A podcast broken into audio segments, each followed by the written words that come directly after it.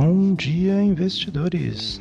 De Carlos Pereira falando nesta segunda-feira, 27 de janeiro de 2020.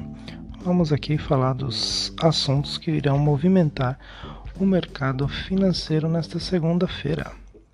É o aumento dos casos do coronavírus na China acendem novamente o sinal de alerta no mercado índices futuros dos Estados Unidos caem mais de 1%.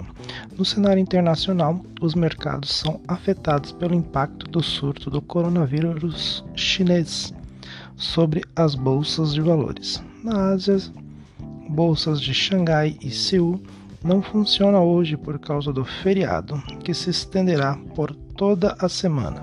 Na China, o governo isolou a província central de Hubei epicentro do surto do coronavírus que contaminou mais de 2.700 pessoas e matou 80 pessoas.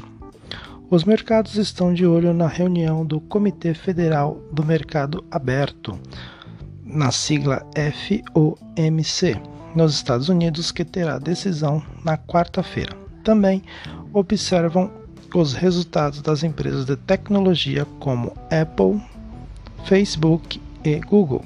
No Brasil, o mercado fica de olho na temporada de balanços que terá início hoje, com os resultados da Cielo.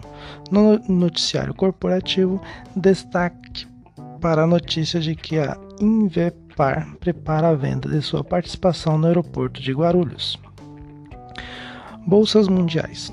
Os futuros de Nova York estão em forte baixa na manhã de hoje, atingidos pelos temores de que o surto do coronavírus na China provoque perdas à economia chinesa e mundial, o governo chinês destacou 9 bilhões para tentar conter a epidemia e o diretor-geral da Organização Mundial da Saúde, OMS, viajou para a China. As autoridades chinesas apontaram que o vírus ainda não está sob controle. No mercado de commodities, o petróleo chegou a cair mais de 3%, mesmo após a Arábia Saudita dizer que ainda vê impacto limitado do vírus sobre a demanda. Metais recuam em Londres. Dow Jones Futuro menos 1,19%, DAX Alemanha menos 1 2,91%, Reino Unido menos 2,24%, na França menos 1,98% e na Itália menos 1,08%. Nikkei fechado a menos 2,03%, Hong Kong Sil mais 0,15, né, que foi o último pregão aí depois do feriado. Xangai fechou na sexta-feira menos 2,75%. O petróleo aí teve uma caída de 3,4%, cotado a 52 dólares e 35 centos o barril. A bolsa de Darling está fechada pelo feriado na China.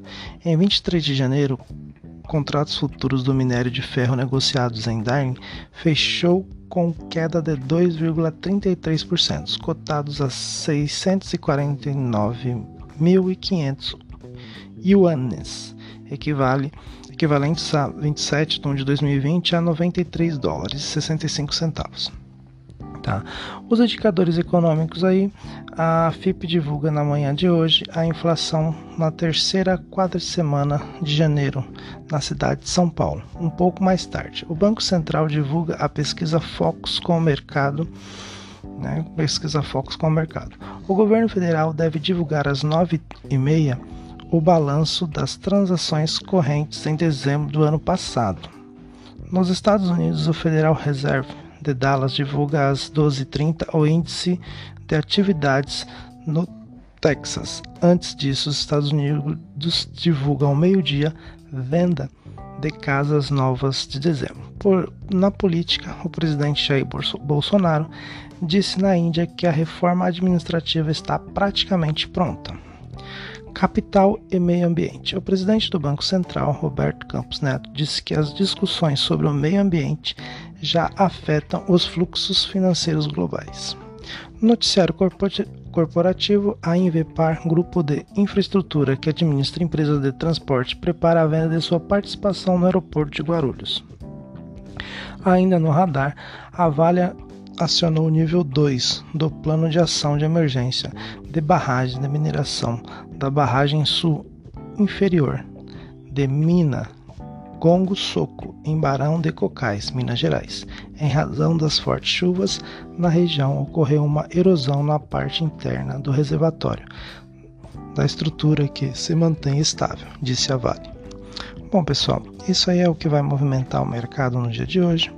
Espero que vocês façam boas compras aí na, na bolsa e nos falamos no próximo Bom Dia Investidores.